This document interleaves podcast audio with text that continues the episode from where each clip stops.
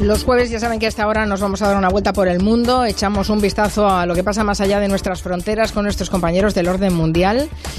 Eh, y la verdad es que siempre nos encontramos que el mundo está muy revuelto. Blas Moreno, buenas tardes. ¿Qué tal, Carmen? Buenas tardes. Y Fernando Arancón, buenas tardes. Muy buenas tardes. Tenemos un montón de temas hoy, ¿eh? Pero bueno, no, no nos acabamos el mundo y todos los líos que hay. No sé cómo, os da, cómo dais abasto vosotros a todo lo que os preguntan y a todo lo que se plantea día a día. Hay alguna semana que nos cuesta llegar, ¿eh? Que una pregunta por aquí, otro tema por allá, una última hora por el otro lado y dices, uff, a ver, que se, ordenen un poco en el mundo. Exacto, que se ordenen. bueno, como manda la tradición de esta sección, lo primero van a ser las eh, preguntas y las dudas de los oyentes. Ya saben que si quieren hacerles alguna consulta a nuestros especialistas de orden mundial, pueden utilizar nuestras redes sociales o también dejar un mensaje de voz al 638442081. Si dejan un mensaje de voz, pues así lo oímos todos y, y también nos hace gracia no escuchar a nuestros oyentes, que no solo hablemos nosotros. Ana, por ejemplo, nos escribió al correo del programa para preguntarnos por la figura de George Soros, que ve que se menciona su nombre con frecuencia, es cierto, siempre sale de una manera u otra, y nos pide por favor que expliquemos un poco quién es y por qué es tan importante. Aquí es, en, España creo que es eh, Vox quien le menciona cada cierto tiempo, pero a, menudo, claro, no se sabe muy bien quién es, es un personaje relativamente eh, desconocido, pero bueno, está bastante en boca de la extrema derecha occidental en general y de los euroescépticos en, en particular. Eh, ya digo, por cuadrar un poco el contexto, este señor, que ya tiene creo que 90 o 90 y pocos años, es un financiero y filántropo de origen húngaro que sobrevivió al holocausto y luego, durante ya la ocupación eh, soviética, las repúblicas eh, socialistas de este Europa, emigró creo primero al Reino Unido y luego a Estados Unidos. Pero bueno, eso ya digo, acabó en Estados Unidos y allí monta un fondo de, inversión para operar de forma especulativa. Es decir, para que nos entendamos, acaba siendo un tiburón financiero. Y su mayor logro, por llamarlo de alguna manera, pues bueno, fue realizar eh, a lo mejor alguno se acuerda, un ataque especulativo sobre la libra esterlina en el año 92 que le hizo ganar una cantidad bastante considerable de dinero a costa del Banco de Inglaterra, todavía cuando el, mecanismo europeo, este financiero, no se había integrado demasiado. Bueno, pues eh, buena parte de ese dinero que durante tanto tiempo fue ganando gracias a actividades especulativas, también lo dedicó a actividades filantrópicas, de, bueno, sobre todo causas eh, relacionadas con la promoción de la democracia, el libre mercado, educación, etcétera. Y esto cristalizó en los años 90 eh, en la, bueno, en la que se conoce Fundación Open Society, que hoy día pues bueno, es una de las más importantes del mundo, a nivel, ya digo, filantrópico, y tiene presencia en muchísimos países. ¿Y cuál es el punto? Pues que ha financiado esta Open Society muchísimos proyectos, ONGs, medios de comunicación en países pues bueno, donde quizás las libertades eh, individuales y económicas no están tan asentadas como por ejemplo en Europa Occidental y también son lugares, pues bueno, donde el autoritarismo pues eh, tiene un campo bastante amplio donde, donde pastar, incluso ahora es donde la, extrema derecha intenta medrar, ¿no? Entonces, en tanto que ese ecosistema de activismo, de activismo social y organizaciones de la sociedad civil pues se convierte en un obstáculo para estos eh, partidos y tendencias extremistas o, o dictaduras o regímenes, bueno, no tanto autocráticos, pero bueno, que están ahí mezclados, ¿no? Con, con estos ramalazos, pues bueno, estos regímenes han devuelto a menudo la pelota, eh, señalando a Soros como una especie de figura maligna eh, que forma parte de esta élite mundial que controla medio planeta, ¿no? Pero bueno, al final lo que hay en el fondo es una, una clarísima disputa de poder entre regímenes o tendencias más autocráticas y una serie de organizaciones y, y, bueno, activistas sociales financiados por estas fundaciones que intentan hacer un poco de contrapeso. Espero que a Ana le haya quedado claro, porque sí que es cierto que el nombre de George Soros se repite con frecuencia y, no siempre recordamos lo que hay detrás de, ese nombre, ¿no? Eh, Jesús Ángel nos mandó también por WhatsApp una duda que a lo mejor cuesta un poco de entender a primeras. ¿eh? Mm, nos decía que él había escuchado que hace tiempo el Partido Demócrata y el Partido Republicano en Estados Unidos tenían la ideología opuesta a la que tienen ahora, que teóricamente el Partido Demócrata es como más eh, izquierdoso, con, todas las distancias, y el Partido Republicano es el, es el conservador. ¿Es cierto? ¿Ha habido un intercambio de ideologías en los dos partidos? Es cierto, sí. Es un tema muy, muy largo porque los partidos eh, los dos tienen más de 50, 150 años perdón, de historia, o sea que evidentemente sus posturas políticas han cambiado con el tiempo, lógicamente. ¿no? Como tú decías, ahora identificamos al Partido Republicano como el Partido Conservador, al que votan personas del interior del país y también de estados sureños, mientras que los eh, demócratas son más progresistas y sacan sus votos sobre todo de, las grandes ciudades del norte y de las costas, ¿no? California, Nueva York, etcétera, ¿no? Pero no siempre fue así, como dice, como dice nuestro oyente. Y hay un ejemplo que explica muy bien el giro ideológico y que quizás sorprenda a algunos oyentes. Abraham Lincoln, el presidente que abolió la esclavitud en el año 1863, era republicano. Y los demócratas, por el contrario, en aquel momento se oponían a abolir la esclavitud, que es un poco contraintuitivo, ¿no? Pero, mm. pero así era entonces. Y hasta los años 50 de este siglo, más o menos, el Partido Demócrata seguía apoyando la segregación, estaba en contra de los derechos civiles para los negros y de hecho el primer eh, republicano en ganar las elecciones en el sur en todo el siglo XX fue el presidente Eisenhower, en el año 56. O sea que este cambio en realidad eh, no, es tan, no es tan antiguo, ¿no? Pero bueno, poco a poco los demócratas fueron abriéndose a las reclamaciones de los afroamericanos y los votantes eh, racistas del sur, que eran, que eran sus votantes tradicionales, se quedaron huérfanos, por así decir, y entonces el Partido Republicano cambió de estrategia, también giró a su vez, como si fuera un baile, ¿no? Como un tango, y entonces empezó a apoyar la segregación racial que hasta entonces se habían rechazado y giró a la derecha. Y desde entonces hasta ahora, el republicano ha ido cada vez más a la derecha y el demócrata cada vez más, más a la izquierda, y así estamos ahora. Qué, bueno, ¿no? Según un intercambio de, papeles, como los, eh, los, eh, demócratas se pusieron más conservadores, los republicanos se pusieron más conservadores, los otros optaron por hacer, por contraprogramarlos. Exacto. es lo que pasa en un sistema electoralista en, un sistema bipartidista, claro. es lo que y te puedes imaginar, Carmen, que en aquella época dentro del Partido Demócrata había unas divisiones tremendas entre quien quería girar hacia el rollo progresista y quien todavía quería mantenerse en el rollo segregación. O sea que bueno, ahí hay una historia que contar que, no nos da para hoy, pues pero ya contaremos. interesante, la verdad es que nos ha puesto Jesús Ángel sobre la pista de algo que yo desconocía totalmente y me parece muy interesante. Bueno, de esto que vamos a comentar ahora, muchos oyentes ya estarán un poco al corriente, pero Enrique nos ha preguntado por las implicaciones que puede tener el parón en el desarrollo de la vacuna de la Universidad de Oxford, que era una de las más prometedoras, una noticia que nos asaltó esta semana mm. y nos dejó un poco con el ánimo un poco por los suelos. Pero bueno, sigue siendo de las más prometedoras, no desfallezcamos. Eh, de hecho, incluso tiene una lectura positiva. sí, a mí me da seguridad que puedan parar un ensayo al detectar de 50.000 eh, personas que están sometidas al ensayo clínico un caso dudoso. Con lo cual, eh, no sé, a mí me da garantía de seguridad, más esta que otra que, no sé, que hubieran seguido adelante por la presión del mercado. Claro, ese es el punto. De hecho, esta vacuna, bueno, es la que está desarrollando la farmacéutica AstraZeneca junto a la Universidad de Oxford y está en la fase 3, es decir, que ya se está probando en humanos y básicamente sería la antesala de una futura comercialización y distribución pues a gran escala. ¿Y qué es lo que ha pasado? Pues como bien has comentado, que uno de los sujetos de prueba ha desarrollado una enfermedad y los ensayos se han parado. Esto no significa que esa enfermedad haya sido causada por la vacuna, pero el protocolo, como ya bien has, comentado, eh, marca que debe detenerse la investigación para intentar aclarar cuál es el origen de la enfermedad. Si se demuestra que tienen relación, la vacuna entonces se podrá corregir y evitaremos pues casos similares en el futuro. Si no tienen relación, el ensayo proseguirá como estaba pautado y a lo mejor, pues bueno, se demora un mes o dos como mucho. Ya digo, es que no tampoco puede ser un retraso eh, grande. Además, otro dato importante, que esto ha pasado más desapercibido, es que las principales farmacéuticas, al menos en el mundo occidental, eh, que están desarrollando esta vacuna, se han comprometido a esperarse unas a otras en el desarrollo eh, para salir al mercado, habiendo comprobado todas que sus vacunas funcionan. Y esto lo hacen fundamentalmente para evitar que por las prisas e ir a la carrera, una acabe vendiendo agua con sal entonces se genere un miedo a las vacunas y el resto, cuyas vacunas sí funcionarían, acaben perdiendo dinero. Entonces, básicamente es una forma de asegurarse que a cambio de que no gane ninguna, no pierdan todas por la hipotética negligencia de algún laboratorio. efectivamente, es que hay que ir sobre seguro porque estamos hablando de salud, ¿no? Así que... Y de una carrera récord, es decir, las vacunas tradicionales tardan muchísimos años en, realizar todo el, viaje, por así decirlo, y este está yendo a una velocidad pasmosa, entonces hay que tener un poquito más de cuidado, claro. Sí, sí, han puesto turbo. Vamos a nuestro tema central. Eh, ya saben los oyentes que si quieren seguir preguntando a el orden mundial pueden utilizar nuestros canales de comunicación, especialmente el WhatsApp con el buzón de voz 638442081. Vamos a hablar de Trump. No será la primera vez que ocupe el centro de... Bueno, ya sabéis que se ha definido en esa entrevista con Bob Woodward, se ha definido como el animador en jefe, que me parece una definición fantástica. Animador en jefe. es que las elecciones en Estados Unidos están a la vuelta de la esquina. Se supone que no, que no pasará nada y que habrá elecciones Eh, ya veremos cómo se acepta el resultado, el resultado que haya, claro, a saber. En menos de dos meses votarán al próximo presidente. Está la cosa muy apretada. Y, para acabar de la guinda, ha sido esta semana que han propuesto a Trump para el Nobel de la Paz 2021 por mediar entre Israel y Emiratos Árabes. A ver, a ver, explicadnos todo esto.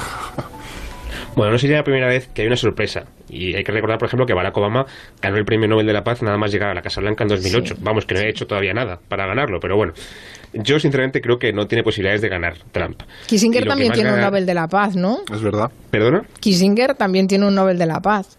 Bueno, Kissinger y mucha más gente polémica, también por ejemplo la Unión Europea, ¿no? En la crisis de los refugiados le dieron un premio a la Unión Europea por se supone que fomentar la paz desde los años 50, que sí, pero claro, en el momento en el que se lo dieron no era quizá el mejor momento, ¿no?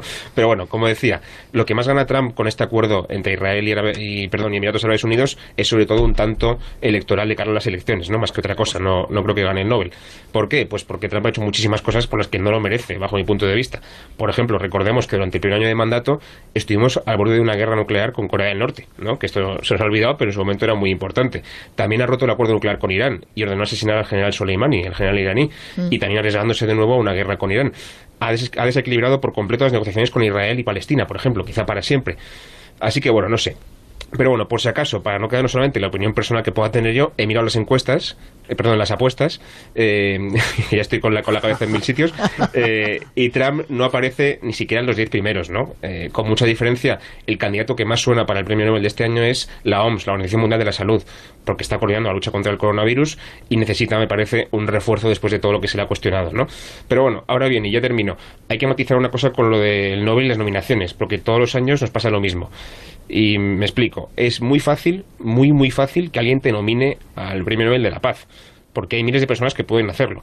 Eh, lo puede nominar a alguien, la gente del comité, los antiguos laureados del Nobel, miembros de gobiernos y parlamentos de cualquier país, profesores de universidad. O sea, es muy fácil que a alguien se le ocurra, voy a nominar a Trump, por ejemplo, ¿no? Luego el comité recoge todas esas nominaciones y elige un ganador. Pero la nominación, la nominación como tal no tiene gran valor realmente. Vamos, tanto es así que históricamente han sido nominados Hitler, Mussolini, Stalin, Putin y hasta Michael Jackson. O sea que no que no hagamos de esto una noticia muy grande porque realmente no va a ningún sitio y sería muy muy raro que lo ganara evidentemente. Em, Trump se ha apuntado un tanto diplomático con esa normalización de relaciones entre Israel y Emiratos Árabes, pero también hace unos días consiguió otro acuerdo importante. Serbia y Kosovo han normalizado sus relaciones económicas y se han acercado a Israel. Em, a ver si va a tener razón cuando se, cuando se presenta como alguien muy eficaz en la gestión. A ver, es que, claro, con, con Trump Estados Unidos ha cambiado su enfoque a la hora de abordar los temas internacionales y bueno, oye, que en ese nuevo giro también se acierta, ¿no? Hay que, hay que reconocerle eh, ciertos méritos, aunque evidentemente contextualizando y matizando. Por eso, ya digo, es importante tener en cuenta el, antes y el después. Si antes de Trump el mundo se guiaba por el multilateralismo, es decir, que decenas de países se ponían de acuerdo en algo, aunque fuese en unos mínimos concretos, y así pues se podía adoptar una política eh, más o menos global. Mm, ejemplo, los acuerdos sobre el cambio climático, ¿no?